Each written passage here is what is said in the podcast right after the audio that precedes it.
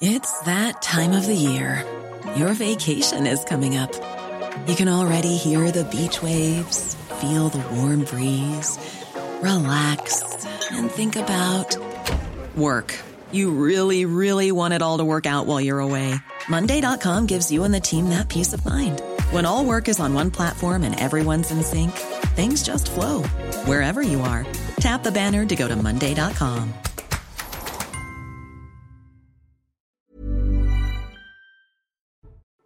Bonjour, une nouvelle semaine en votre compagnie. Je suis ravie de vous retrouver sur l'antenne de CNews, bien évidemment. 90 minutes info le débat. C'est parti juste après. Un rappel des titres avec Mathieu Devez aujourd'hui.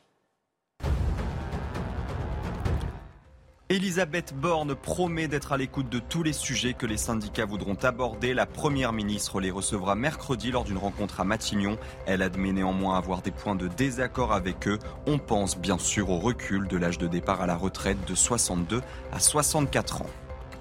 David Lisnard alerte sur les nombreuses démissions d'élus locaux, un niveau jamais vu selon le président de l'Association des maires de France. Dans un entretien au Figaro, il évoque près de 4000 élus démissionnaires depuis 2020 sur fond de crise civique et de découragement. Pour la première fois dans l'histoire des États-Unis, un ancien président est inculpé au pénal. Donald Trump va quitter aujourd'hui la Floride pour rejoindre New York où il doit comparaître le lendemain. Il aurait masqué dans ses comptes de campagne de 2016 des transferts d'argent visant à acheter le silence d'une ancienne actrice X avec qui il aurait eu une liaison. Et à la une, cet après-midi, nous parlons de cette nuit meurtrière à Marseille dans le milieu du banditisme lié au trafic de drogue. En trois points de la cité phocéenne, des règlements de compte ont fait un, carnage. Trois morts, huit blessés, dont, un très grièvement, deux autres assez graves. Euh, franchement, euh, on a rarement vu ça sur Marseille. Hein. Les policiers aujourd'hui commencent à en avoir marre de ramasser des, corps de gamins de 17-20 ans qui se, font, qui se font trouver de partout avec une arme de guerre euh, pour des trafics de stupéfiants. L'extrême gauche, cible de l'exécutif à l'heure du bilan des violences diverses et variées dans les dernières manifestations. Pardon, Gérald Darmanin a d'ailleurs directement accusé la NUPES de jeu trouble ce week-end. Il y a une volonté, euh, je crois, extrêmement forte d'attaquer les institutions de la République. L'extrême gauche essaye d'avoir, par le désordre, ce qu'elle n'a pas pu avoir dans les urnes. Enfin, il sera question de l'éternelle législation sur la fin de vie. Elle revient avec la perspective d'un projet de loi avant la fin de l'été, même si son contenu restera secret jusque-là. Je crois profondément que nous n'avons pas le choix entre une société où l'exigence de mourir dans la dignité est légitimement devenue commune et où l'insuffisance de l'offre de soins palliatifs est pointée, l'écart est devenu insupportable. Je souhaite que ce travail permette de bâtir un projet de loi d'ici à la fin de l'été 2023. Et pour m'accompagner cet après-midi, mm. j'accueille euh, Gabrielle Cluzel. Bonjour Gabrielle Cluzel, je rappelle que vous êtes euh, la directrice de la rédaction de Boulevard Voltaire. À vos côtés, Jean-Claude Dacier. Bonjour Jean-Claude, merci d'être là euh, en ce, en ce lundi. Ainsi qu'Edouard Dorian-Sipel. Bonjour, je rappelle que vous êtes porte-parole de territoire de progrès. Le week-end a donc été sanglant à Marseille entre bandes rivales et sans doute en, lien avec, avec le trafic de drogue. Mais ces hommes surarmés, on ne les trouve plus uniquement dans des quartiers réputés dangereux pour, pour les riverains la nuit de samedi à dimanche euh, a montré que les armes lourdes ne sévissent plus seulement dans ce qu'on appelle communément les no-go zones pour la police. Regardez le résumé de cette euh, nuit infernale avec Maxime Lavandier. À la cité du Castellas à Marseille, des traces de sang sont encore visibles ce lundi matin. C'est dans ce quartier qu'une première fusillade a eu lieu, faisant deux morts. Les résidents, habitués à ces scènes de violence, ah ben craignent pour leur sécurité. Le jour que je vais pas partir, je m'en vais. On en a marre de ça. Ça fait peur au quotidien? Ah ben oui, avec tout, il y a les enfants à plein de journées à la place. Alors quand ça se passe là la journée, eh, c'est pas agréable. Hein.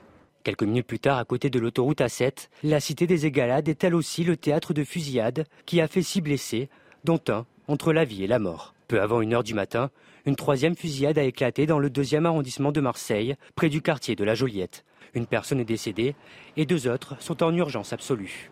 On se sent en sécurité nulle part en vrai nulle part. C'est choquant et ça fait mal. Les trois victimes de ces fusillades sont des hommes âgés d'une vingtaine d'années. En 2023, les règlements de compte entre trafiquants de stupéfiants à Marseille ont fait 13 morts. Jean-Claude Dacier, une nuit inédite hein, dans le bilan parce que euh, on l'a entendu dans le sujet, il y a 13 morts euh, de, de, la sorte dans l'année et là on en est à déjà 3 en une seule nuit, ce qui est quand même concernant. Et puis vous qui connaissez Marseille comme votre poche, là on parle de la Joliette, c'est-à-dire que on est en, plein Marseille. C'est plus uniquement circonscrit à des quartiers qu'on disait hmm. dangereux dans le nord de la ville. Si je me laissais aller à mon premier sentiment, je dirais qu'après tout, que les trafiquants de drogue, dont on connaît les, les conséquences désastreuses, se mitraillent et meurent, ça m'empêchera pas de dormir la nuit prochaine. Mais en même temps, évidemment, ce qui est profondément choquant d'abord, c'est que ça puisse exister dans notre pays, que ça puisse exister à Marseille, qui certes a une tradition solidement ancrée de, gangstérisme et de difficultés, mais néanmoins, ce qui est encore plus insupportable, me semble-t-il, c'est l'âge d'un certain nombre de victimes. Vous ne pouvez pas accepter, dans la France d'aujourd'hui, que des gamins de 15 ans ou 16 ans, même s'ils ont été les guetteurs, qu'ils ont rendu service aux trafiquants de drogue, ne peut pas accepter que leur salaire soit finalement de prendre trois balles dans la peau euh, vers 11 euh, heures du soir, un samedi soir. Donc, je sais bien que la lutte contre la drogue sera un combat qu'on ne gagnera jamais, mais le combat est éternel, mais néanmoins, il faut le mener et continuer de le mener. J'entendais tout à l'heure sur cette chaîne, d'ailleurs, un syndicaliste qui disait il nous faut au moins 100 embauches, 100 personnels supplémentaires pour commencer à, à livrer une bataille à peu près équilibrée contre les trafiquants de drogue, je ne suis pas sûr que ce soit possible. Ce qui est vrai, c'est que c'est une situation qui, vous me disiez tout à l'heure que je connais bien Marseille, j'aime beaucoup Marseille, oui, mais c'est inacceptable d'avoir une situation dont on n'a pas le sentiment qu'elle progresse. 13 morts depuis le début de l'année, disiez-vous, c'est ça? 13 morts euh, annuellement, mais là 3 en, en une nuit. C'est insupportable. Et euh, je comprends que les Marseillais aient de plus en plus de mal à vivre avec, et pour certains les plus à l'aise qui partent vers Aix-en-Provence ou ailleurs. L'enquête est en cours, on ne sait pas. Si ça se trouve, ce ne sont pas uniquement des règlements de compte, il y a peut-être des, des victimes euh, absolues hein, dans, ce, dans ces trois euh, règlements de compte. C'est quand même important de, de le préciser. Eduardo, le plan de lutte, vous savez, qu'avait mis en place Emmanuel Macron, cette fameuse visite de trois jours, c'était à l'automne, on a retrouvé la date, bien sûr, c'était septembre 2021. Il se trouve qu'il est revenu par deux fois pour dire on va mettre le paquet. Un milliard et demi qui était consacré, pas seulement euh, bien sûr à la sécurité, mais ça devait aller de pair avec l'éducation, avec les transports, pour justement désenclaver, désengorger ces, quartiers difficiles. Pour l'instant, on peine à en voir les, fruits, dans la mesure où euh, la situation semble s'aggraver quand même. Je crois que là, on a euh, des affaires tragiques de, meurtre, malheureusement, et semble il lié au trafic euh, de drogue. Et c'est une violence qui, hélas, est structurelle à notre société, en particulier euh, à Marseille, où ce type de, situation n'est pas nouvelle. Donc c'est un travail de longue haleine. C'est un travail de longue haleine. Il y, a un côté un peu fataliste. Euh, une fois qu'on a dit structurel, on a, pas, on, a tout dit d'une certaine manière. Je, crois qu'il y a des choses qui sont de l'ordre de la structure et qui, pour attaquer quelque chose qui est structuré, il faut du temps, il faut de la détermination. Euh, il est très difficile de lutter contre le trafic de drogue. Euh, il est très difficile de lutter contre cette violence, mais l'État euh, fait le maximum. Et je pense que c'est une lutte qui doit être tout le temps renouvelée. Vous avez rappelé les choix et les décisions du président de la République, ce milliard d'euros qui va, oui, qui va dans, dans divers secteurs. C'est pas simplement pour la sécurité immédiate, mais vous voyez bien que la lutte contre le trafic, qui est quand même euh, la cause principale de ces violences. Hein. Il faut aller essayer d'aller au mal, d'attaquer le mal à la racine. C'est très difficile. Les réseaux sont transnationaux. Euh, euh, il y a un argent énorme, chacun le sait. Il y a malheureusement des consommateurs qui font que bah, il y a une économie souterraine. Donc je crois qu'il faut rester à la fois déterminé, garder son sang-froid, et c'est une, longue de une lutte de tous les instants, mais aussi une lutte qui doit être multifactorielle. Il faut la prendre à la racine sur l'éducation, sur le, l'urbain, voilà. Gabriel Cluzel, euh, euh, on parlait d'Emmanuel Macron, on pourrait aussi citer Gérald Darmanin, hein, parce que lui aussi, euh, il a dit on va mettre le paquet sur la lutte contre le trafic de drogue, et là c'était encore plus précis, puisque c'est dans son, son périmètre exact. il y est allé par plusieurs fois. Il a parlé des points de deal qu'il fallait décapiter, enfin éradiquer. il a beaucoup communiqué lorsque ça marchait. Or, on en voit quand même les limites aujourd'hui. Vous êtes gentil en disant ça, on en voit les limites, c'est un euphémisme. Euh, c'est un peu grandiseur, petit faiseur, et là, c'est comme dans beaucoup de domaines. Euh, et c'est vrai que loin de résoudre les problèmes des zones de non-droit où la police n'ose plus pénétrer, eh bien, en réalité, ces zones s'étendent. Vous avez raison de le signaler. C'est-à-dire que des quartiers qui étaient réputés jusque-là euh, plutôt tranquilles et, qui permettaient de ce fait de regarder avec beaucoup de distance ce qui se passait dans les banlieues en se disant bon, bah, moi, j'habite pas dans une banlieue, donc je m'en lave les mains, ce qui est évidemment profondément euh, une vue euh, court-termiste comme vue, eh bien, on se rend compte aujourd'hui que ça atteint tous les quartiers. Mais pourquoi? Parce que c'est à la confluence de, tous nos, problèmes. Euh, l'insécurité qu'on est, incapable de résoudre en premier lieu dans les quartiers dits sensibles parce qu'on a peur d'y mettre le feu, au sens propre comme au sens figuré. C'est on sait bien que ce sont des écosystèmes, il y a des, des, des familles, des quartiers entiers qui vivent de, de, l'argent de la drogue, donc évidemment les déranger et c'est extrêmement compliqué. et, et il y a trop de pusillanimité actuellement au gouvernement pour, euh, pour y mettre un terme. Il y a les questions, vous avez parlé, vous avez raison, euh, c'est une question transnationale, donc évidemment les flux migratoires, nos frontières ouvertes ont à voir aussi dans cette question-là, hein, parce que euh, le cannabis, évidemment, bah, euh, on sait tous les trafics du, du, du Maroc, mais on sait que la cocaïne qui vient d'Amérique latine, latine, transite par l'Afrique subsaharienne. Il y a aussi le problème de la justice. On sait bien qu'on a une justice gangrénée par l'extrême gauche euh, dans notre pays. donc c'est vrai que c'est euh, c'est très compliqué d'agir. Euh, il, y a, peu de réponses euh, pénales et tous les policiers s'en plaignent. Donc c'est vrai que tout cela est un bon cocktail. Alors, nous sommes en, ligne, en, direct avec Bruno Bartocchetti, qui est porte-parole d'unité SGP Sud. Merci de nous rejoindre en direct. J'imagine que vous avez déjà entendu ce qu'on se disait sur, sur le plateau. Je voudrais juste citer un de vos, un de vos collègues, c'est Rudy Mana, qui disait de mémoire de policier, on n'avait jamais vu ça. Qu'est-ce qui s'est passé dans les semaines euh, qui fait que euh, le phénomène a été euh, encore plus renforcé Et, est-ce que, pour revenir pardon, à la question politique et à la question des moyens, est-ce que vous, vous en avez vu la couleur des belles ambitions, ambitions affichées par l'exécutif?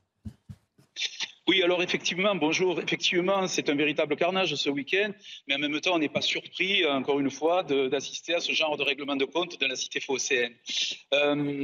Et c'est un enchaînement. Et on en a eu une trentaine qui ont été euh, comptabilisées l'an dernier. Là, on est à 13 depuis le début de l'année. c'est vraiment, c'est vraiment un, gros problème. En même temps, lorsqu'on parle de moyens, lorsqu'on met des policiers sur, sur la voie publique, eh bien, il faut savoir que nos collègues font, font leur travail. Ils les gênent considérablement. Mais c'est, en matière de moyens, c'est vrai que c'est insuffisant. Et je pense là, du coup, sur le long terme, pour avoir des résultats sur le long terme, je pense à tous mes collègues qui sont en PJ ou en sûreté départementale. Je peux vous garantir qu'ils sont fatigués usé parce qu'on n'a pas assez de moyens juridiques pour travailler déjà en interne. Et dans le juridique, je crois qu'il faut élargir. Est-ce qu'on ne doit pas donner des moyens euh, aux douanes, euh, à la justice euh, de travailler, et d'ailleurs c'est ce qui se passe dans les groupes interrégionaux, hein, c'est ce qu'on appelle les GIR, est-ce qu'on ne doit pas leur donner plus de moyens si on veut? Vraiment gêner le trafic de drogue, il faut travailler sur du long terme, et c'est là où on doit donner les moyens aux enquêteurs de bosser. Là, ce qui est notre priorité aujourd'hui, c'est de rendre, vous savez, quand on parle de victimes, on pense aux dégâts collatéraux, nous avons des victimes collatérales, il n'y a pas que des règlements de compte ciblés sur des individus qui, qui, se, ou qui dealent. On a, on a aujourd'hui une volonté, nous policiers, c'est de de donner un apaisement aux, gens qui ont envie de, vivre tranquillement dans ces cités. Nous sommes fatigués. Je vous assure que mes collègues en PJ ou en sûreté départementale sont fatigués au bord de la dépression nerveuse parce qu'on est submergé de travail. Et le problème, il est sociétal. Hein. Euh, il y a de plus en plus de consommateurs. Les réponses politiques sont insuffisantes, même si on nous a donné des moyens pour occuper le terrain et pour préserver un peu la tranquillité des gens, mais c'est pas gagné, c'est vrai. Alors, vous ne croyez pas si bien dire, parce qu'on va aussi parler de ce quartier de Nice, euh, qui fait souvent parler de lui. Euh, on va d'ailleurs vous apercevoir, je crois, dans le, dans le sujet, mais on en parlera plus avant avec vous. Euh, ce sont les, les Moulins. C'est un quartier très sensible, et on a vu ces images amateurs, vous les avez peut-être vues circuler déjà sur les réseaux sociaux, où on voit carrément des dealers se promener en toute impunité avec des armes lourdes, des armes de guerre. Ça a été capté par quelques riverains un peu courageux, mais dont on comprend aussi qu'ils qu'ils sont bien obligés de se cacher pour, pour capter ces, ces moments. Regardez, le tout est mis en, en lumière et en images par Maxime Lavandier avec Marine Sabourin. Filmé par un riverain, cette scène se serait déroulée le 24 mars dernier en plein après-midi et en plein cœur de la cité des Moulins à l'ouest de Nice. Sur cette vidéo amateur, un individu encagoulé et entièrement vêtu de noir fait une ronde avec ce qui semble être un fusil. À ses côtés, cinq autres individus. L'un d'entre eux tient lui aussi une arme. Là, cette vidéo témoigne de ce qui se passe fréquemment dans le quartier des Moulins ou dans d'autres agglomérations. Voilà, c'est ça qui est important de retenir. On a une vidéo, on, est, on peut être choqué, euh, déstabilisé en voyant cette, cette vidéo. Pas pour nous aussi, que ça fait très longtemps qu'on a ces armes à feu qui circulent dans, dans, dans cette cité. Trafic d'armes, trafic de stupéfiants et des interventions policières de plus en plus délicates. C'est un territoire qui, qui leur appartient, entre guillemets. Euh, la République euh, ne laisse pas des territoires, bien sûr, comme ça, euh, dans les mains de ces trafiquants, mais on a beaucoup de, mal à, occuper, en tout cas, ces, endroits pour, pouvoir redonner un apaisement et une tranquillité à, à tous les riverains. Plus de 200 habitants du quartier excédé ont participé à une réunion sur le thème de l'insécurité en présence du maire de Nice. Christian Estrosi a alors proposé à l'Assemblée de se réunir à la fin du mois pour faire le point sur les actions qui auront été menées d'ici là dans le quartier. Mais on va voir, euh, à travers la voix d'un des principaux acteurs, c'est-à-dire euh, le premier adjoint au maire Horizon euh, de Nice, que les mairies, de leur point de vue, jouent le jeu. Écoutez. Nous avons investi 300 millions d'euros dans ce quartier ces 15 dernières années, que nous allons investir 200 millions d'euros sur le bâti, que j'y mets un centre social, que je vais y ouvrir un centre culturel, que nous avons veillé à y mettre des médiateurs et que maintenant je demande à l'État d'agir euh, avant que les choses ne dégénèrent, parce que lorsqu'il y a euh, évidemment des tirs en plein jour euh, et des armes de guerre dans le quartier, ça ne peut pas euh, durer et c'est une situation qui est euh, évidemment inquiétante et que je ne banaliserai jamais. Ils savent que je me trouve à leur côté et que je ne lâcherai rien pour que l'État fasse le nécessaire et remette de l'ordre. Jean-Claude, ça veut dire quoi? Que c'est l'État central qui ne joue pas son rôle? On le voit énumérer toutes les mesures prises par la mairie qui ne peut pas tout faire toute seule. On parle du non, continuum de sécurité quand même. Hein non, mais je vais m'avancer un peu, mais ma voisine Gabrielle le disait il y a quelques minutes. Est-ce que la politique pénale suffisante. C'est-à-dire que le travail des policiers, on le voit, ils font ce qu'ils peuvent, difficile, pas difficile. Ils ont parfois des succès, parfois des échecs, mais globalement, ils bossent. On a un garde des Sceaux qui garde un silence absolument impressionnant sur ces questions-là et sur les autres. J'espère qu'il agit. Après tout, il a le droit de garder le silence à condition qu'il agisse. Est-ce que les, est que les sanctions sont suffisamment fortes dans cette activité de trafic de drogue ou pas? Y a-t-il des places dans la prison de Nice Y a-t-il des places dans la prison de Marseille? Est-ce que le travail des policiers euh, débouche sur euh, une politique pénale qui est à la hauteur des ambitions qui sont celles de M. Darmanin? Il fait ou il fait pas, il réussit ou il réussit moyennement. Euh, pour le moment, on s'interroge. C'est vrai que le trafic de drogue, en tout cas à Marseille, continue comme si de rien n'était c'est pas une situation acceptable. Eh ben regardez, après la diffusion de cette fameuse vidéo niçoise, on fait bien le distinguo entre ce qui s'est passé à Marseille, là on est, on est passé euh, sur les images de Nice, il y a eu une descente qui a été effectuée, euh, et regardez la communication qu'on a fait la, la préfecture des Alpes-Maritimes, après donc la diffusion de cette vidéo de l'individu armé, neuf interpellations, quatre armes découvertes, 5 kilos de résine, 10 kilos de cannabis, 2 kilos. Ça veut dire que quand on s'en donne les moyens, on y arrive, hein, Gabriel Cluzel? Oui, non, mais vous avez raison. Euh, c'est très bien de se réjouir de ce qui est fait. C'est important de, de, féliciter. Mais là, on est dans l'action-réaction. Voilà, exactement. Et puis, je rappelle, on a parlé des douanes tout à l'heure, je crois que c'est le policier qui en parlait. Euh, je rappelle qu'il y a un article, l'article 60 du Code des douanes, euh, qui a été euh, ou en tout cas mis à l'index par le Conseil constitutionnel. Je ne sais pas si vous vous souvenez de ça, il va falloir revoir la copie. Euh, je crois que c'est en juillet que sera présentée une nouvelle mouture. Donc, loin de faciliter le, travail des douaniers hein, concernant la fouille, hein, je ne sais pas si vous vous souvenez des véhicules, euh, eh bien, euh, on, leur met des bâtons dans les roues. Donc là, il y a eu très bien un succès, mais vous savez très bien que c'est un peu le tonneau des Danaïdes. Et, et, et c'est ça le sujet. Si on, si on ne s'occupe pas de ce que, tout ce que nous avons développé tout à l'heure, euh, et, et qu'en plus, et c'est vrai que même la réponse pénale est compliquée, parce que certains trafiquants de drogue en prison continuent à faire prospérer leur petit business. Et c'est ça le sujet, c'est que nos peines, elles sont quand même faites pour des, des gens qui ont l'impression que la prison, c'est l'opprobre, vous voyez, dont l'entourage pense que la prison, c'est l'opprobre. Si finalement vous allez en prison, ça change pas votre vie, oui. ça change pas celle de votre famille, et que vous en sortez, vous êtes même un caïd, et que vous devez continuer à faire vos trafics, et et, et, que vous êtes même euh, auréolé de gloire parce que vous êtes passé en prison, vous comprenez que ça ne peut pas fonctionner. Donc c'est vraiment tout qu'il faudrait remettre à plat. Il faudrait un courage phénoménal. Bruno Bartocchetti, je crois que c'est le préfet des Alpes-Maritimes qui disait, au fond, maintenant la différence, c'est l'affichage, c'est-à-dire qu'ils en ont rien à faire. Et est-ce que vous êtes d'accord aussi avec Gabriel Cluzel pour dire quand ils sont en prison, ils n'ont pas l'impression de vivre ça comme une sanction parce que les affaires restent pérennes malgré tout? Je suis entièrement d'accord. Entièrement d'accord parce que ça, ça, rentre même dans un CV d'avoir été finalement quelques mois en prison. Alors sans être euh, facho extrémiste, hein, euh, une prison euh, sur le Larzac ou en casserait du Caillou, ça en calmerait quelques-uns. Ça c'est un premier point, mais après il faut s'en donner les moyens. Les, les prisons sont pleines, c'est toujours, c'est toujours sujet encore une fois politique et économique.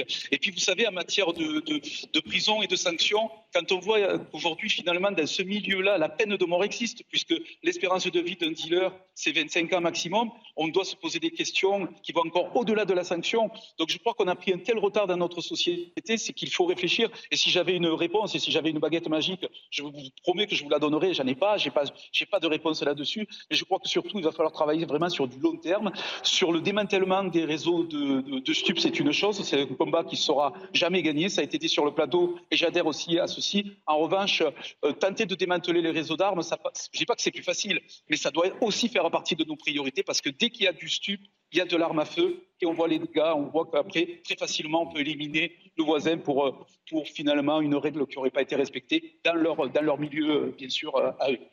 Merci beaucoup, Bruno Bartocchetti, d'avoir répondu à, nos questions. C'était fort intéressant. Réaction, Edouard Dorian-Sipel, sur un trafic d'armes qui sont plus faciles de son point de vue à, juguler que, la drogue qui est, en effet dans le paysage. Ces images à Nice de jeunes gens armés dans un quartier sont choquantes et intolérables. Et euh, euh, je crois que là aussi, euh, il faut être très clair. J'observe que, ce qu'a dit la préfecture des, Alpes-Maritimes me paraît très juste. Ils annoncent ce qu'ils ont fait. Et, je fais mienne la dernière phrase de leur expression. La police lutte sans relâche. Je crois qu'il faut aborder ces problèmes avec le sens de l'État. Euh, il ne faut ni être intimidé euh, par la réalité du terrain qui est dure. Il faut montrer euh, à ces délinquants et à ces trafiquants que l'État est présent. C'est une lutte sans relâche. On n'a à être ni intimidé, ni démotivé, et encore moins désespéré. Pour ma part, je ne participerai à aucun discours catastrophiste et je ne suis pas plus, je dirais, je suis lucide comme tout le monde.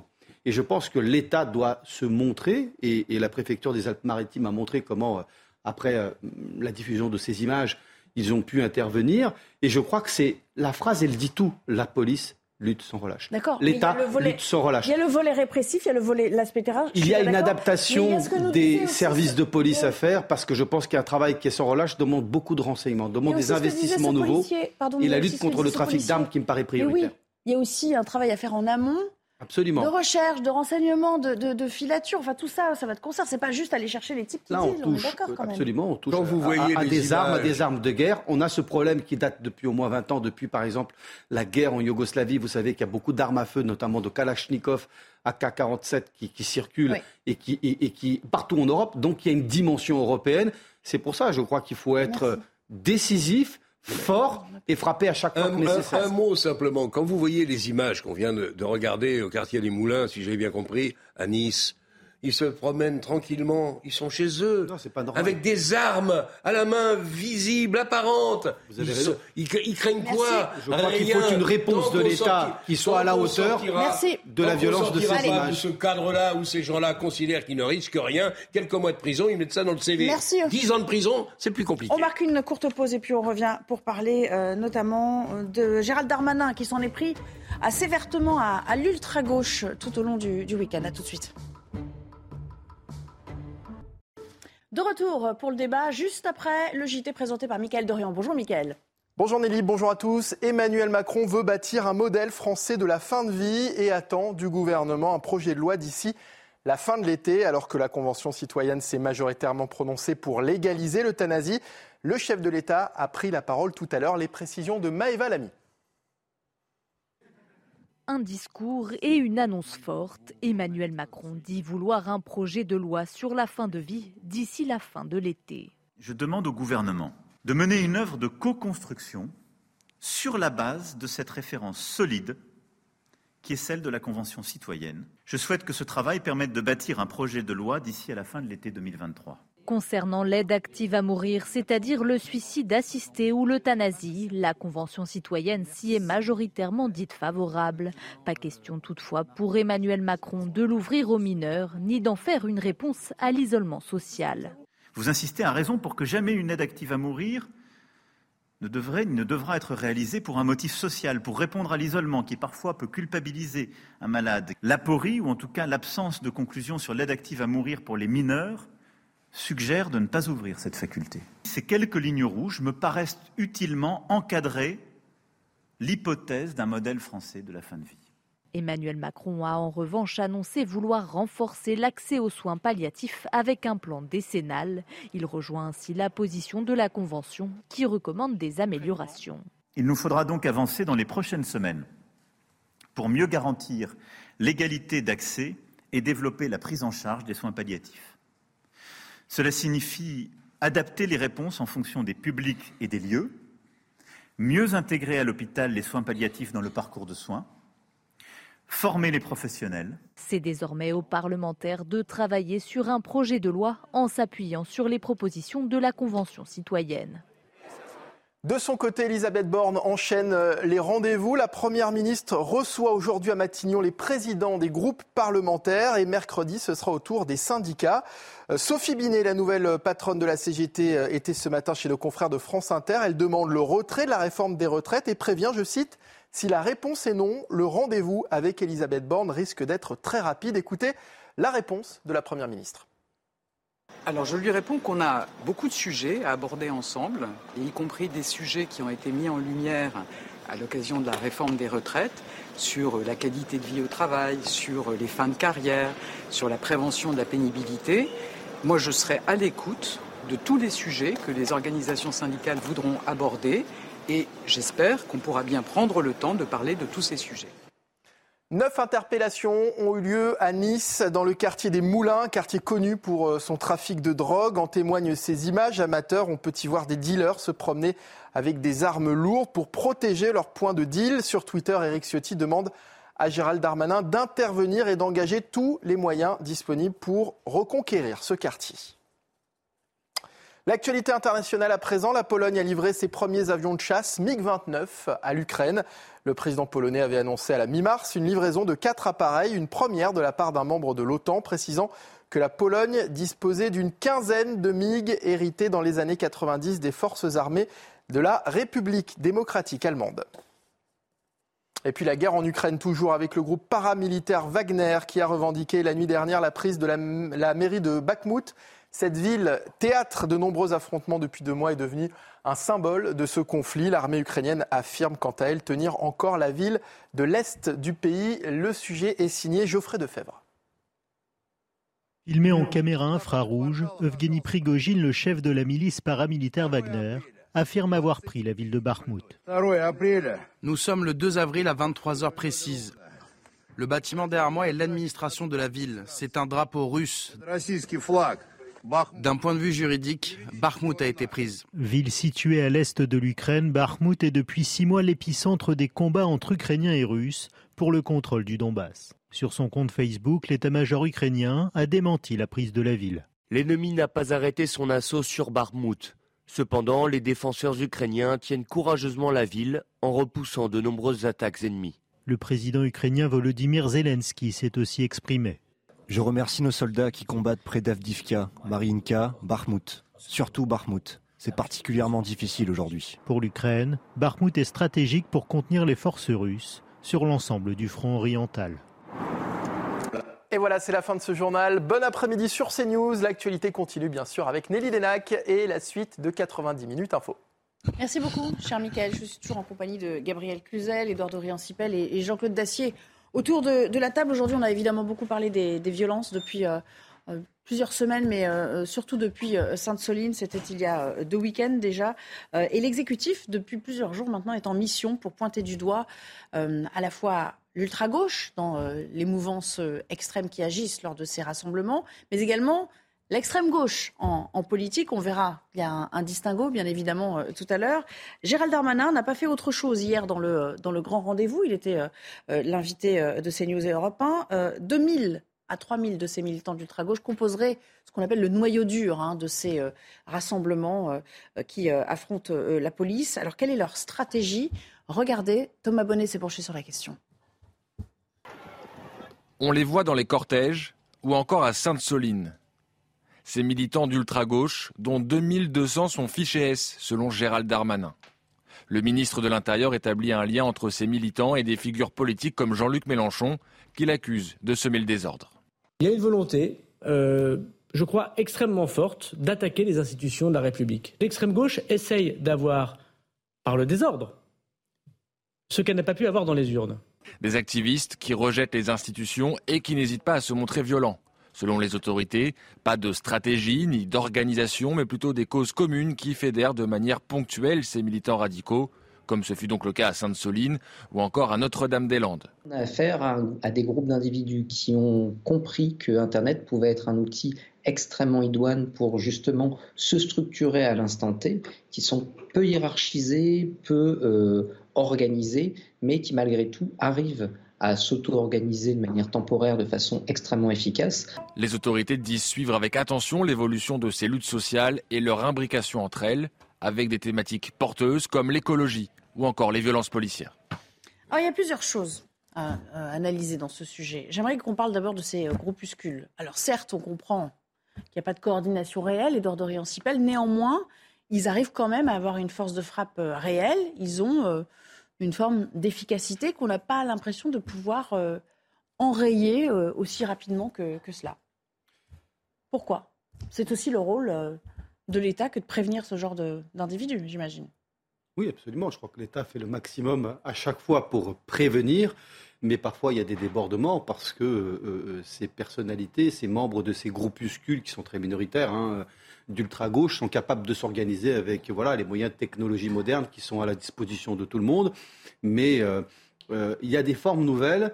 Mais ces, groupuscules, ils, viennent d'une longue tradition hein, qui, existe dans, dans l'ultra-gauche, dans l'extrême-gauche française depuis la fin du 19e siècle, début du 20e siècle, que ce soit le syndicalisme révolutionnaire, l'anarcho-syndicalisme, que ce soit aussi les thèses de Georges So- Sorel sur les réflexions sur la violence qui légitiment la violence comme mode d'action politique. Tout ça a un vieux passé.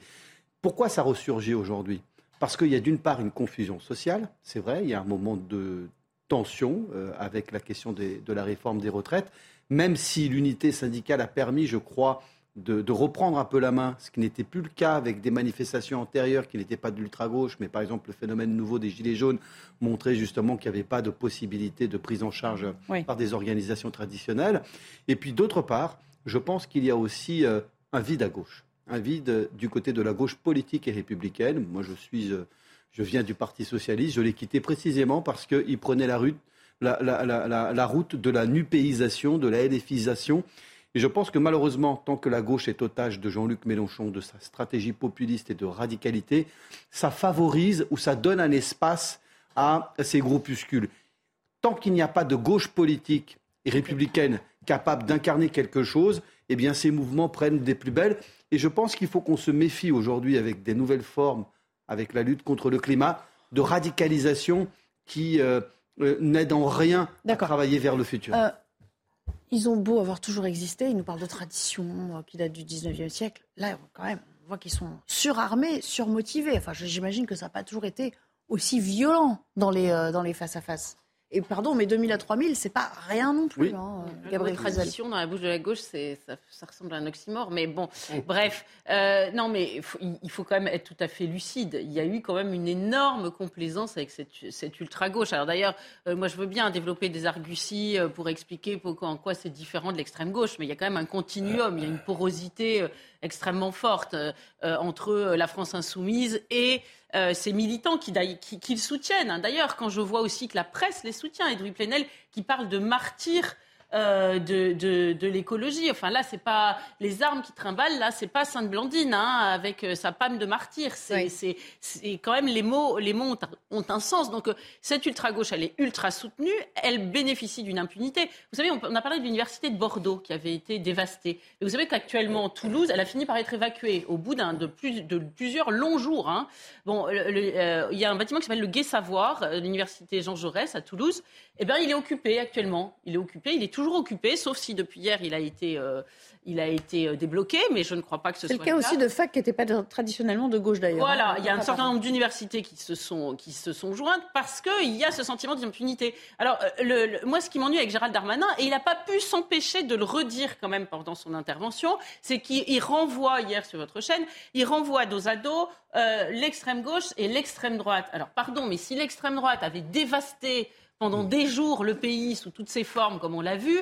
Mais je peux vous dire qu'il y aurait une marche antifasciste dans Paris à l'heure actuelle. Ça ferait le titre des 20 heures partout et nous le savons tous. Je rappelle que des identitaires, pour avoir déployé une banderole de l'argent euh, sur la cave de Seine-Saint-Denis, hein, euh, sur le toit, de l'argent pour les Français, pas pour les étrangers, ça n'a pas duré longtemps. Euh, C'était en 2019, ils ont été condamnés en automne 2022 euh, à, de la peine de prison avec sursis. Donc, si vous voulez, si, si on jugeait euh, de la même façon l'extrême droite et l'extrême gauche, je pense que euh, aujourd'hui, on ne parlerait pas de ces problèmes. Il n'y aurait pas ce genre de, de, soucis. Jean-Claude, parlons donc de ces partis de gauche et d'extrême gauche. Au mieux, il y a de la complaisance. Au pire, il y a une forme de soutien, voire même de l'encouragement à, à semer le chaos. Oui, il y a un leader quand même.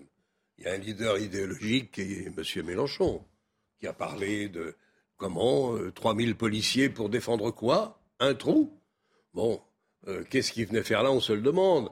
Ils étaient là pour se promener. Il y avait une espèce de, de, journée champêtre qui était organisée. Et puis les policiers sont venus tout gâcher en déployant une violence euh, coupable et, et inacceptable. Il ne faut pas se moquer du monde. Je reconnais que M. Darmanin, c'est ce qui lui reste peut-être de macronisme, qui est un coup à droite, un coup à gauche c'est très à la mode, mais ça n'a plus grand sens. Au jour d'aujourd'hui, la gauche n'existe, enfin la gauche socialiste a du mal à exister, si elle existe encore. Elle a un leader, M. Faure, dont on parle peu et qui ne sait plus très bien où il va.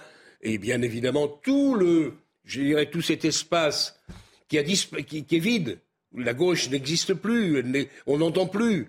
Elle est occupée évidemment euh, par M. Mélenchon qui a bien du mal, malgré tout, à cimenter et à garder euh, la NUPES en état de, continuer de dialoguer avec les écologistes et avec les socialistes, une tendance des écologistes, le résultat, c'est que vous avez une violence qui s'installe, qui n'est pas, certes, c'est vrai, pas nouvelle. On a vu ça déjà à Nantes avec le fameux couplet sur l'aéroport et l'installation de la ZAD.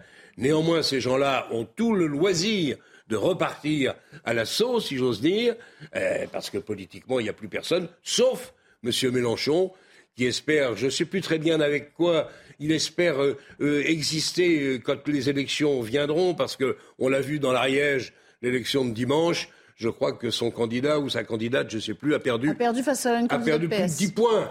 Donc, je ne sais pas. Alors après, Mélenchon, deux jours après les événements de, Sainte-Soline, il parlait de, mesures pacifiques qu'il fallait pas. Il ne sait plus très bien, je le crains, où il en est. Est-ce qu'il est hors euh, du, cadre et du champ républicain aujourd'hui, Jean-Luc Mélenchon? Est-ce qu'il s'est lui-même mis hors du cadre et du champ? Je crois que Jean-Luc Mélenchon est dans l'ambiguïté. Il, tient souvent un discours euh, de désordre et de virulence. Et euh, je crois qu'il a une fascination pour une forme de violence politique euh, euh, qui ne correspond absolument pas à la gauche euh, dont je procède et d'où lui-même procède, c'est-à-dire la gauche républicaine et socialiste. Pourquoi? Parce que la gauche ne gagne jamais sur le chemin de la violence. Il faut absolument que la gauche politique se désolidarise de toute forme de violence. La gauche est démocratique et par voie de conséquence, la gauche est toujours pacifique. Il faut une démocratie forte. La gauche n'a aucun avenir sur le chemin de la violence et du désordre. Et tant que Jean-Luc Mélenchon tient une posture ambiguë sur la question du désordre républicain, sur la question de la violence comme méthode politique, eh bien la gauche sera prise en otage et très éloignée des responsabilités nationales dans ce pays. Moi, c'est l'une des raisons pour lesquelles j'ai quitté le Parti socialiste qui euh, n'avait plus de, clarté euh, euh, sur ces questions, qui quittait le chemin de la République, qui cédait face à des discours de violence et qui disqualifient la fonction euh, euh, républicaine. D'autres hommes comme Bernard Cazeneuve ont aussi quitté le Parti socialiste pour ces, pour ces raisons. Et d'ailleurs, on l'a vu, vous venez de le dire, dans l'Ariège euh, ce dimanche, la députée LFI sortante est largement battue, 60% par une socialiste dissidente, c'est-à-dire qui était au cœur de ce qu'est le Parti socialiste, le refus de la ligne de radicalisation de la LFI. Je pense que c'est un signal clair et il est temps, je crois, que l'on se réveille à gauche, qu'on ne cède ni à la violence ni au désordre. Et pourtant, quand on écoute Manuel Bompard, député euh, LFI, lui nous dit Moi, je réfute entièrement le terme d'extrême gauche qui est toujours euh, accolé à notre parti, celui dont on nous affuble en permanence. Écoutez. La France insoumise n'est pas d'extrême gauche. Il faut arrêter avec ce cirque. L'extrême gauche, ça existe en France. Il y a des partis qui se revendiquent de l'extrême gauche. Il faut les respecter. Mais la France insoumise n'est pas d'extrême gauche. Ça, c'est la première chose que, que je veux. C'est pas votre gauche. Je sais pas, c'est pas ma gauche, mais euh, le, le, programme politique que l'on porte n'est pas un programme politique d'extrême gauche, qui a une définition et des partis qui se revendiquent de l'extrême gauche. Vous le reprenez sur le plan sémantique? Bah, Il est quoi du centre droit Non, mais il y a un moment, il faut quand même arrêter de se payer la dette des Français si vous voulez, ce qualificatif-là lui plaît pas, mais enfin bon, c'est un fait. On pourrait même dire qu'il est d'ultra extrême gauche parce qu'on a connu une extrême gauche presque euh, plus mesurée. Là, c'est quand même l'ouverture des vannes. Je pense d'ailleurs que ça contribue à faire peur. Vous avez parlé de ces élections. Euh, euh, objectivement, il y a des gens qui ont voté pour la Nupes et qui se disent aujourd'hui, moi j'en ai rencontré quelques-uns, qui se disent aujourd'hui, ça va trop loin.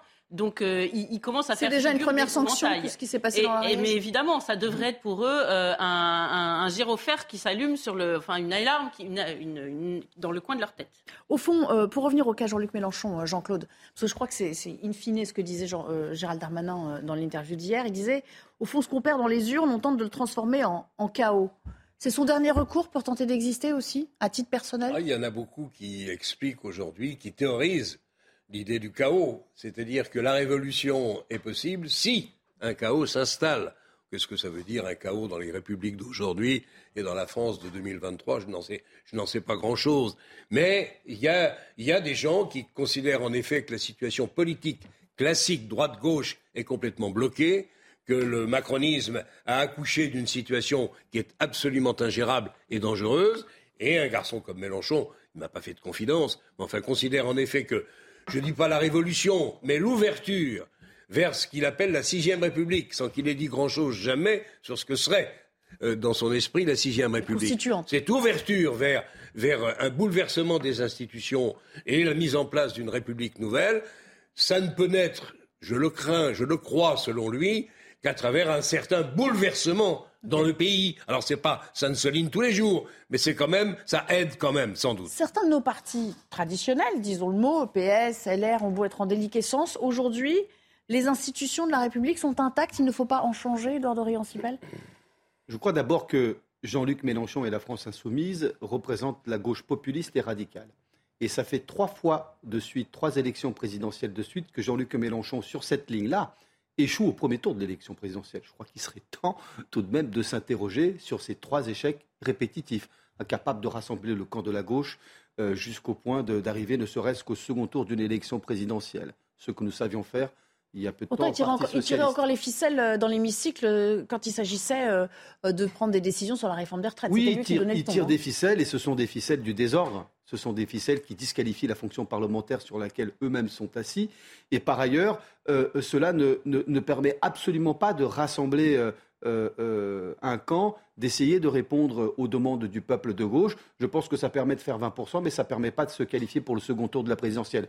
Et permettez-moi encore de rappeler ce résultat de dimanche hier dans l'Ariège où la députée LFI a été battue, ce qui est un, par une socialiste dissidente soutenue par la présidente de région, la renaissance Caroline euh, du Parti socialiste non plus. Non, hein. mais je crois que c'était c'est un désaveu majeur pour la ligne du, de la direction du Parti socialiste actuel, qui a décidé de coller euh, euh, à la Nupes. Et je crois que c'est une stratégie qui mène nulle part. Ce sont des chemins qui ne mènent absolument nulle part. Et, et, du coup, vous avez à ce moment-là une possibilité de, de regain dans la rue de cette violence, de cette ultra-gauche qui ressort. Et ce, d'autant plus que je pense que dans le discours virulent de Mélenchon et de la France insoumise, ces éléments-là, groupusculaires, sont attisés euh, et, malheureusement sont chauffés à blanc. Quoi. Manuel Bompard euh, parle aussi de Gérald Darmanin qui, euh, une fois qu'il a dit tout ce qu'il pense de Jean-Luc Mélenchon et de l'ultra-gauche, de l'extrême-gauche, nourrit quand même, selon lui, un dessin de plus en plus visible. Écoutez. Manifestement, M. Darmanin est en campagne Monsieur Darmanin veut remplacer Madame Borne à Matignon, tout le monde l'a compris, et donc pour essayer de se singulariser, il euh, euh, va dans les outrances euh, qui sont tout à fait insupportables, parce que vous savez, le, terrorisme, je crois que tout le monde sait à quoi ça correspond. Le terrorisme, c'est malheureusement des gens qui meurent derrière. Donc, faut pas raconter n'importe quoi. Et le fait d'être en campagne pour essayer d'être premier ministre, à la place de Madame Borne ne justifie pas toutes toutes les outrances. Le fait de, nourrir une ambition à peine voilée lui fait-il dire n'importe quoi, Gabriel Cluzel?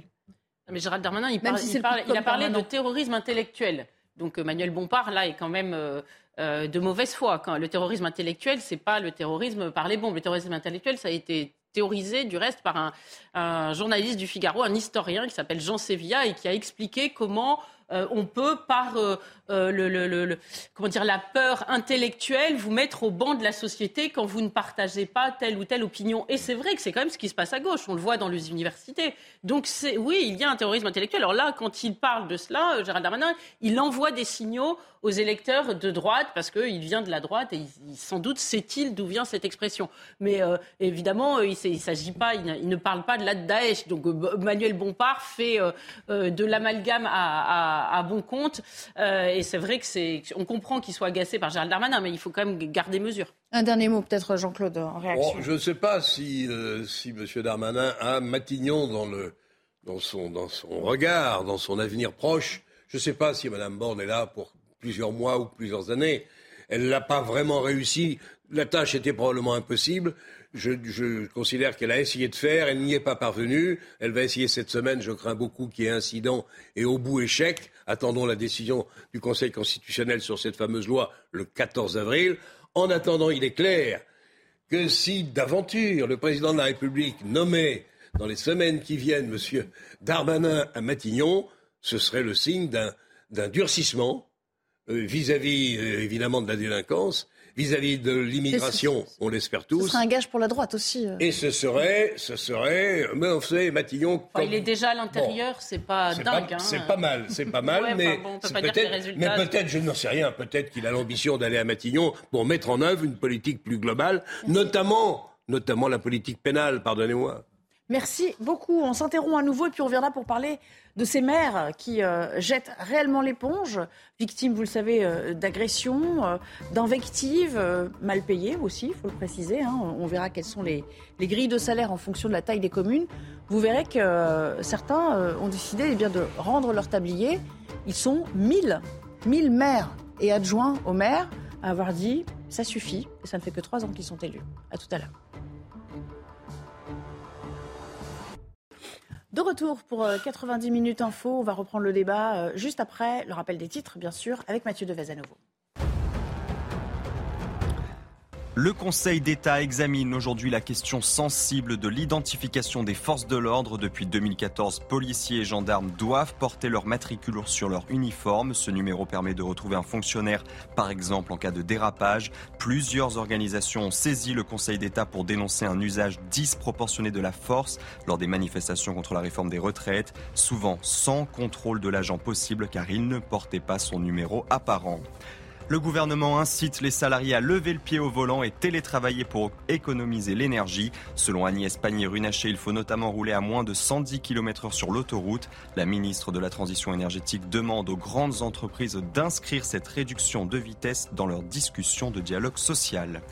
Enfin, l'armée russe ne confirme aucune avancée à Bakhmut. Le groupe Wagner avait pourtant revendiqué cette nuit la prise de la mairie de cette ville de l'Est de l'Ukraine.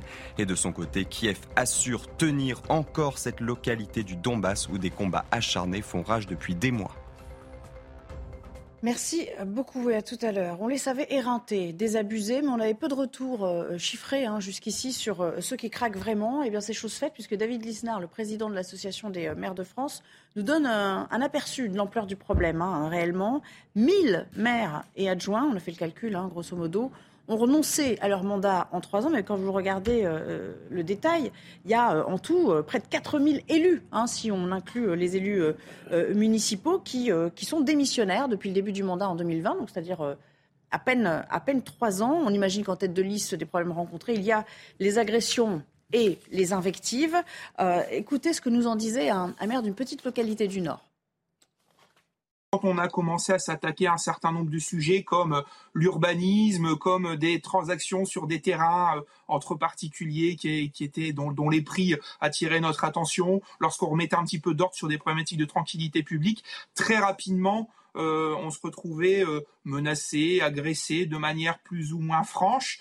Et puis euh, il y a eu des actes plus plus marqués, comme l'incendie de mon véhicule personnel pendant la nuit de Noël 2017, une première fois l'incendie d'un certain nombre de véhicules, euh, mon euh, collaborateur de cabinet, euh, certains de mes adjoints, deux de mes adjoints, et puis une deuxième fois mon véhicule en octobre 2020, et que à chaque fois il y avait un effet, il y avait une relation entre des prises de décision municipales et le passage aux actes sur ces véhicules. Bonjour Amaury Bucco, on vous a fait venir euh, du service police-justice pour nous raconter l'exemple de certains maires à la fois de, banlieue parisienne. On va, vous avez l'exemple d'Argenteuil qui sont euh, confiés, qui ont raconté ce qu'ils ont vécu dernièrement. Et puis, c'est pas propre euh, à, l'île de France. Il y a aussi des maires de zones dites rurales qui aussi souffrent au quotidien de ce genre d'agression. Racontez-nous ces, ces, exemples concrets. bien sûr, alors là j'ai trois plaintes, hein, du coup, des exemples de plaintes qui ont été déposées par des élus locaux depuis le 29 mars dernier. Alors ce jour-là, eh bien, vous avez par exemple un élu de la commune de Bailly-Romainvilliers, qui est en Seine-et-Marne, effectivement pas très loin de Paris, qui prenait des photos de poubelles dans le cadre de ses fonctions. Et puis vous avez un homme dans la rue qui a cru qu'il le prenait en photo et qui a commencé à l'invectiver, à le traiter notamment de sale blanc, et à le poursuivre et à vouloir s'en prendre à son téléphone. Euh, cet élu a dû finalement se réfugier dans une boulangerie pour échapper à son agresseur, agresseur qui par ailleurs était multirécidiviste puisqu'il était connu de la police pour 27 faits différents. Euh, le même jour, alors là, vous avez un autre phénomène, c'est celui des rodéos, celui qui est bien connu et d'ailleurs souvent condamné par les maires avec le retour des beaux jours. Eh bien, vers 18h, le maire de Lys, les Lannois, euh, donc c'est une ville qui se situe dans la banlieue de Roubaix. Lui, il allait faire ses courses en voiture et il a croisé la route d'une motocross montée par deux personnes, dont l'un qui n'était pas casqué. Motocross qui par ailleurs faisait des embardées et donc le maire s'est permis de faire un, un geste derrière sa vitre pour leur dire de se calmer, sans même ouvrir sa fenêtre et sans leur parler d'ailleurs. Et à ce moment-là, si vous voulez, euh, les motards ont pris la mouche et ont commencé à le poursuivre dans la ville, euh, à vouloir l'emmener sur un, terrain pour se battre avec lui. Puis lui a donc pris la fuite, ils l'ont bloqué, ils se sont pris à sa voiture, ils ont dégradé son rétroviseur. Il a, ce maire, s'est finalement réfugié euh, dans sa mairie, à proximité du poste de police municipale, pour leur échapper. Il a d'ailleurs fait un post Facebook pour s'en plaindre. Et alors, dernière agression en date, eh bien, euh, euh, on n'a pas pu parler encore au maire d'Argenteuil, hein, mais ça, nous a été rapporté par des sources policières. C'est donc l'agression de trois membres de l'équipe municipale d'Argenteuil ce samedi 1er avril en marge de l'inauguration d'un magasin. Euh, de la même manière, deux jeunes qui étaient à motocross, qui sans doute faisaient des embardées dans la rue, l'élu qui les, a, rappelés à l'ordre, ce qui n'a pas plu aux jeunes personnes. Et outre les insultes, ils se sont arrêtés, ils sont revenus, et ils les ont insultés, puis ils ont même euh, poussé euh, l'un des responsables municipaux au sol. Et il y a donc trois plaintes qui ont été déposées. Jean-Claude Dacier, 1000, ça fait quand même euh, pratiquement trois par jour. Trois par jour sur, sur une année. C'est-à-dire on ne peut pas se priver de cette de cet échelon dans les collectivités. C'est un échelon, un, maillon essentiel. Il y a 38 000 communes en France. Un peu moins, je crois. rappeler, un peu moins peut-être. Néanmoins, pour être maire aujourd'hui, surtout dans les petites villes et villes moyennes, il faut en avoir vraiment envie. Parce que d'abord, vous avez une indemnité qui est de quelques centaines d'euros ou quelques milliers d'euros pour les villes. On va, on va regarder le barème. De plus de 200 000 habitants. c'est pas énorme. Ils sont réveillés la nuit par tous les rigolos. 1000 euros pour moins de 500 habitants. Ils ont envie d'avoir une réponse à leurs questions. Et, on vient de le voir, ils sont régulièrement maintenant insultés, agressés, parce que vous avez maintenant, dans ce pays, des gens qui ont complètement oublié les, codes républicains. Nous ne seraient pas venus à l'idée, il y a quelques années encore, de s'en prendre de cette façon à un élu de la nation. Mais c'est comme ça, le monde a changé dans le mauvais sens. Et donc, on peut parfaitement comprendre qu'il y a un certain nombre de députés, de députés, de maires, d'élus municipaux qui disent maintenant, il y en a marre, je démissionne et je vais planter mes choux ailleurs. Donc c'est un problème pour le, patron des, maires de France, M. Lisnard. Mais c'est vrai que là aussi, on a une relation à rebâtir avec les, élus municipaux. Et puis je pense qu'il faut de temps en temps, vous me dire que je suis obsédé, mais enfin, tous ces gens-là ne sont jamais punis. Alors évidemment, il n'y a pas de raison qu'ils ne continuent pas à sévir. Tous ces gens-là ne sont jamais punis. Point. Il faut dire quand même, Edouard Dorier, aussi, ce qui est la réalité d'un maire, souvent dans, les petites communes, hein, parce qu'il n'y a pas que des grandes villes. Euh, on a vu aussi le barème pour les grandes villes de plus de 200 000 habitants. Euh, c'est un métier très, c'est une fonction très chronophage. Souvent, ils, ont, ils exercent un métier à côté. Et à la fin de la, de la journée, ils se disent euh, tout ça pourquoi, d'une certaine manière? Maire et élu local est une fonction à la fois passionnante, exigeante et, euh, très difficile. Euh, et aujourd'hui, comme toutes les figures d'autorité, elles, sont, elles peuvent être souvent contestées et, ce, de manière violente. Et, et, les chiffres sont là pour le démontrer. Les agressions et les violences à l'égard d'élus dans les communes a augmenté.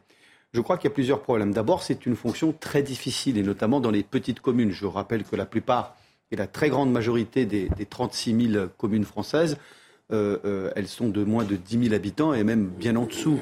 Et effectivement, on, euh, l'indemnité, donc si vous voulez, le salaire, si vous voulez, hein, l'indemnité d'élu, elle est très faible pour. pour on ne gagne pas d'argent et on ne peut pas en vivre. On ne peut pas en vivre à moins de, de, de 10 000 habitants on ne peut pas vivre uniquement de sa fonction d'élu. Et puis en plus, si vous avez aujourd'hui comme des phénomènes d'agressivité, de difficulté, eh bien ça lasse pas mal de, Français qui, ont cette vocation entre les mains. Mais rassurez-vous, je pense qu'il y a beaucoup de Français qui sont mobilisés, engagés et qui seront là pour porter les collectivités dans leurs fonctions et de se présenter aux élections. Je crois qu'il y a un autre problème aussi, il faut le dénoncer et il faut peut-être qu'on essaye d'y réfléchir sur le moyen et le long terme c'est qu'il y a une dégradation de l'esprit civique. Parce qu'il n'est pas normal quand même qu'on soit vis-à-vis de l'autorité publique et politique qui procède du vote des Français, euh, qu'on soit dans un rapport uniquement de consommation. je veux dire, il y a aussi l'engagement, il y a ce que doivent faire les maires pour la propreté, pour euh, euh, avoir des réseaux de canalisation de qualité, pour l'assainissement, pour l'énergie, quand on fait de la géothermie par exemple, pour les écoles. Enfin, le maire, avec l'intercommunalité, ils sont euh, dans la plus grande des proximités. Et je pense que c'est aussi important que les citoyens puissent s'engager d'une manière ou d'une autre. Et je crois qu'il faut cesser avec ça, avec cet esprit de consommation très individualiste qui, peut par, par moments dégénérer et produire de la violence. Il y a une distance et il y a une dégradation, je crois, de l'esprit civique. et je pense qu'on doit lutter contre ça. Gabriel Cluzel, tout cela, on s'en souvient, avait commencé grosso modo il y a 3-4 euh, ans. Enfin, on a surtout parlé du problème avec les incivilités au moment des mariages. Vous vous souvenez? Les rodéos urbains. Je crois que c'est le maire de Bron, le premier qui avait vraiment euh, témoigné. Mais on voit bien là que maintenant, il y a un phénomène qui dépasse les simples incivilités et la perte d'autorité. En effet, euh, les jours de cérémonie ou lorsque voilà, des, des mariés et leurs entourages euh, prennent un peu trop leurs aises. Ça va beaucoup plus loin. Mm-hmm. Maintenant, on peut se prendre euh, un coup de couteau ou euh, une menace verbale pour un problème de, voisinage, de, propriété, de, de plan urbain. Enfin, je veux dire, ça va très très loin. Euh, oui, vous avez raison. Alors le maire, il serait vraiment regrettable que cette figure disparaisse parce que euh, c'est la seule finalement, le seul représentant du doigt que les le, du, de l'État que les Français touchent du doigt. D'ailleurs, on dit ils sont à portée de baffe et de fait, euh, ils sont à portée de baffe, mais on les aime quand même aussi parce que dans un monde complètement dématérialisé, le maire, enfin en tout cas dans les petites villes, on peut encore, s'adresser à lui. Mais donc il, il fait l'objet de l'animosité de ceux, vous parlez des, des mariages communautaires, des rodéos urbains, de ceux qui ont l'habitude d'affronter euh, euh, la, figure de l'État sous toutes ses formes, mais il faut aussi l'objet euh, de bureaux des plaintes pour tous ceux qui euh, en ont ras-le-bol de l'État, pour tout dire, et qui donc à chaque fois qu'ils ont une récrimination, comme c'est le seul qui connaissent, qui est de chair et d'os, c'est à lui qu'on s'adresse. Donc c'est vrai que euh, quand, au-dessus du maire il n'y a pas d'exemplarité, eh bien c'est le maire qui, qui c'est le déversoir. c'est le déversoir, voilà. Et puis euh, l'autre point, c'est que on vit dans un maquis administratif très complexe.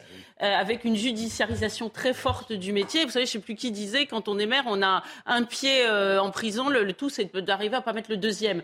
Donc qui, convoiterait ce boulot? Il faut vraiment avoir une énorme vocation de service, voire un poil de masochisme pour, pour être très mal payé, supporter des responsabilités incroyables et gérer euh, des, des, des, des, agressivités euh, qui sont euh, extrêmement dures à juguler et que l'État lui-même, contre l'État, lequel l'État ne peut rien faire. Parce que, pardon, mais les mariages communautaires, c'est général, c'est l'État qui devrait se saisir du problème. le maire, il est bien démuni face à tout cela, parce qu'évidemment, ce sont des, sujets nationaux en réalité. Et là encore, ils font à peu près ce qu'ils veulent et il ne vient rien derrière, pardonnez-moi.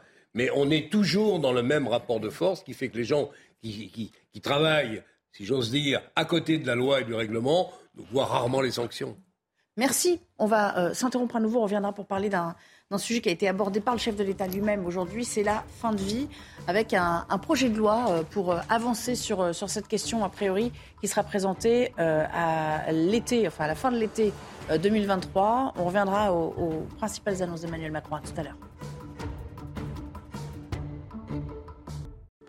Pour la dernière partie de notre émission, on va parler de la fin de vie ou l'éternel débat. Le président, euh, recevait des membres de la Convention citoyenne et il euh, a annoncé à l'issue euh, de cette concertation une loi à l'horizon de la fin de l'été 2023 pour tenter d'avancer quelque peu sur ces questions. Les enjeux détaillés par Maëva Lamy. Un discours et une annonce forte. Emmanuel Macron dit vouloir un projet de loi sur la fin de vie d'ici la fin de l'été je demande au gouvernement de mener une œuvre de co-construction sur la base de cette référence solide qui est celle de la Convention citoyenne. Je souhaite que ce travail permette de bâtir un projet de loi d'ici à la fin de l'été 2023. Concernant l'aide active à mourir, c'est-à-dire le suicide assisté ou l'euthanasie, la Convention citoyenne s'y est majoritairement dite favorable. Pas question toutefois pour Emmanuel Macron de l'ouvrir aux mineurs, ni d'en faire une réponse à l'isolement social.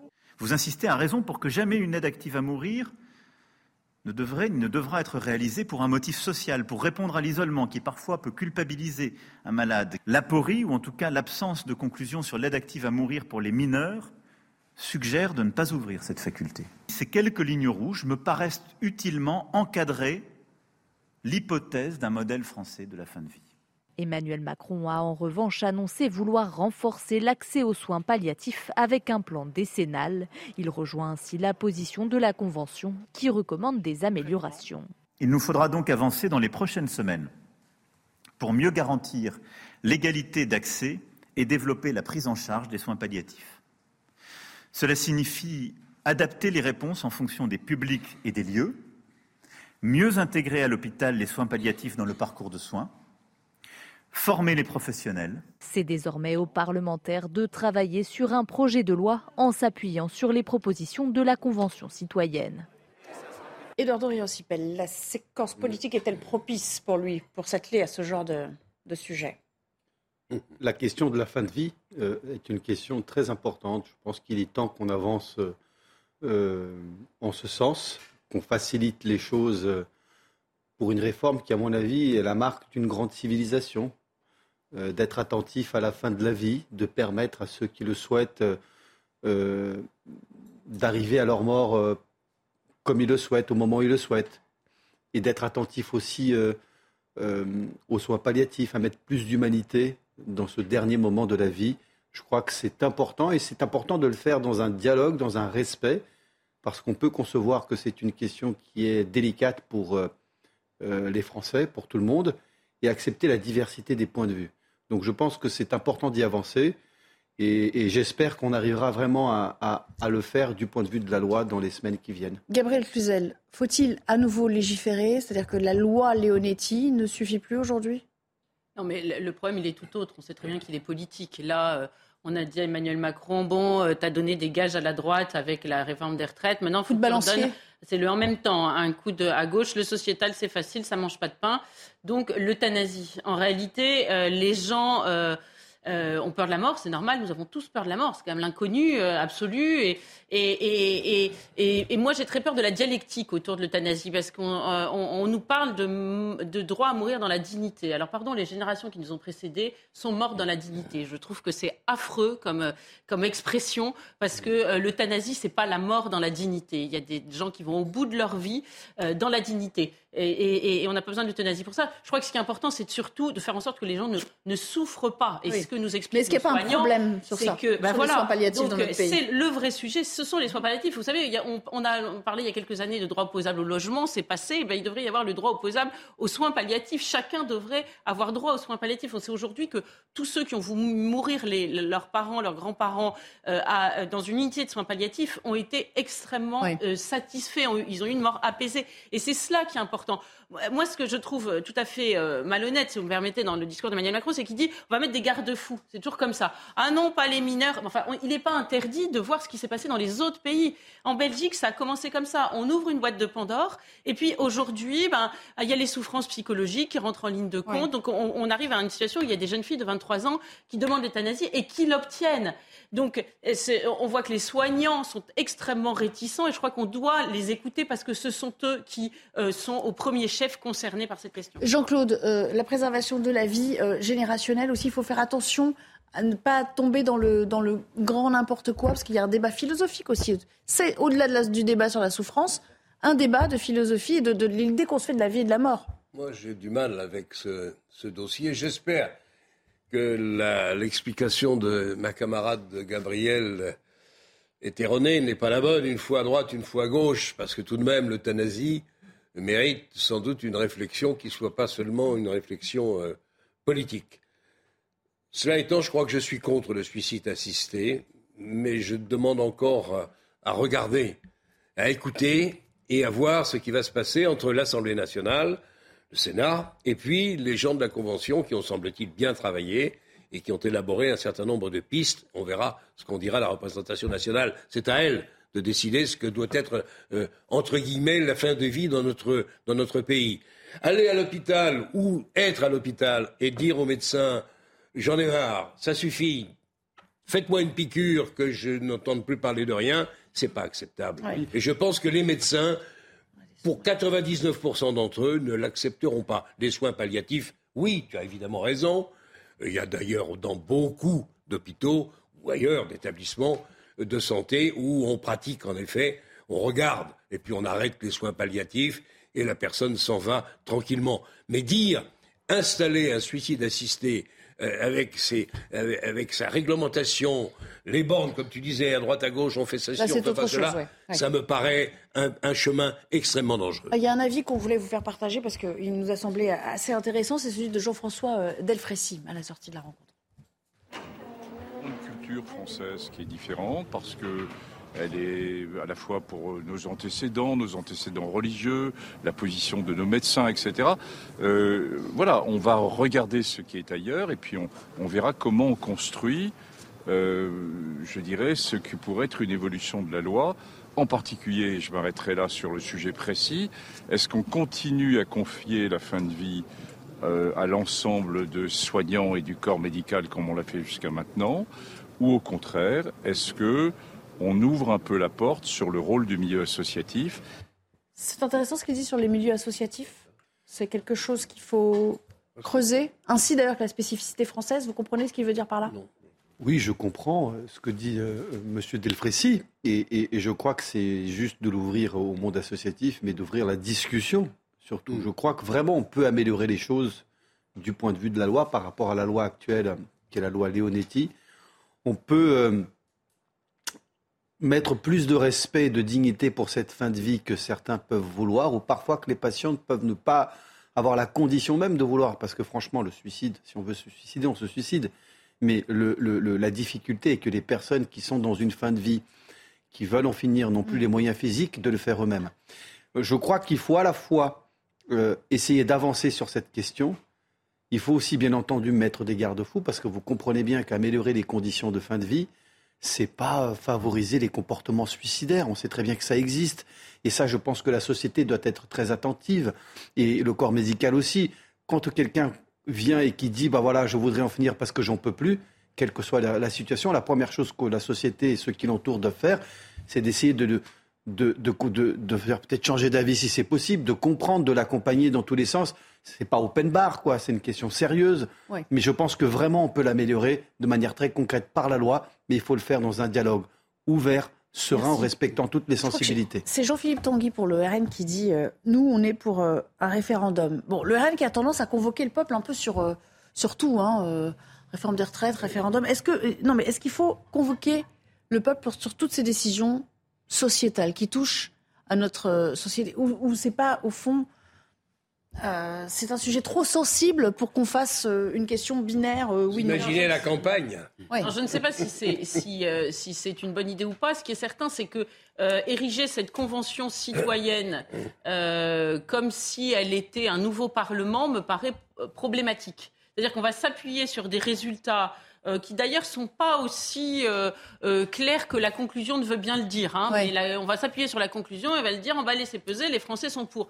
Donc c'est vrai que de façon générale, Aujourd'hui, il y a une rupture entre nos gouvernants et les Français. Alors, que sur l'euthanasie ou sur autre chose, mais en tout cas, le référendum, il va falloir à un moment quand même réfléchir parce que c'est peut-être que ça permettrait d'éteindre un certain nombre de crispations. Sur ce sujet-là, moi, je crois que euh, il y a une question, je, ne sais pas ce qui m'inquiète, c'est un peu ce qui m'inquiète, c'est que je ne sais pas si le chef de l'État a une vision. J'ai pas l'impression, alors vous voyez, je suis plus pessimiste que mon voisin, j'ai l'impression euh, qu'il n'a pas de, de, vision. Et, ce qui me semble, c'est répondre à la question, vous souffrez, que ce soit des souffrances morales ou euh, physiques ou morales, hein. bah, écoutez, on n'a pas d'autre solution que de vous aider à mourir, ça me paraît profondément délétère. Vous voyez, quand, je vais vous dire quelque chose d'instinctif, quand quelqu'un se jette à l'eau, vous parliez de suicide, quand quelqu'un se jette à l'eau, ou là, vous voyez, récemment, il y a un nonagénaire, je ne sais pas si vous l'avez vu, qui a sauvé sa femme de ménage qui se jetait. L'instant, c'est d'aller les sauver. Bah, elle, était, elle, avait, elle souffrait de, de souffrances indicibles et insupportables, suffisamment insupportables pour qu'elle ait envie de mourir. Eh bien, il l'a retenue et tout le monde se dit c'est génial. Alors pourquoi pas ne faire, faire la même chose avec des gens en grande souffrance morale sur et la Attention au référendum. Qu'est-ce que ça aurait donné si François Mitterrand et M. Badinter avaient mis la peine de mort au référendum? Je ne suis pas sûr du résultat. Merci à tous les trois de m'avoir accompagné tout au long de cet après-midi. Bien sûr, c'est Punchline maintenant, votre rendez-vous de début de soirée avec Laurence Ferrari. Je vous dis à demain, 15h30, 90 minutes info. À bientôt.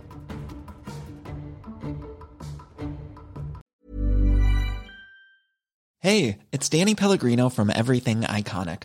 Ready to upgrade your style game without blowing your budget? Check out Quince. They've got all the good stuff shirts and polos, activewear, and fine leather goods all at 50 to 80% less than other high-end brands. And the best part? They're all about safe, ethical, and responsible manufacturing. Get that luxury vibe without the luxury price tag. Hit up quince.com slash upgrade for free shipping and 365-day returns on your next order. That's quince.com slash upgrade.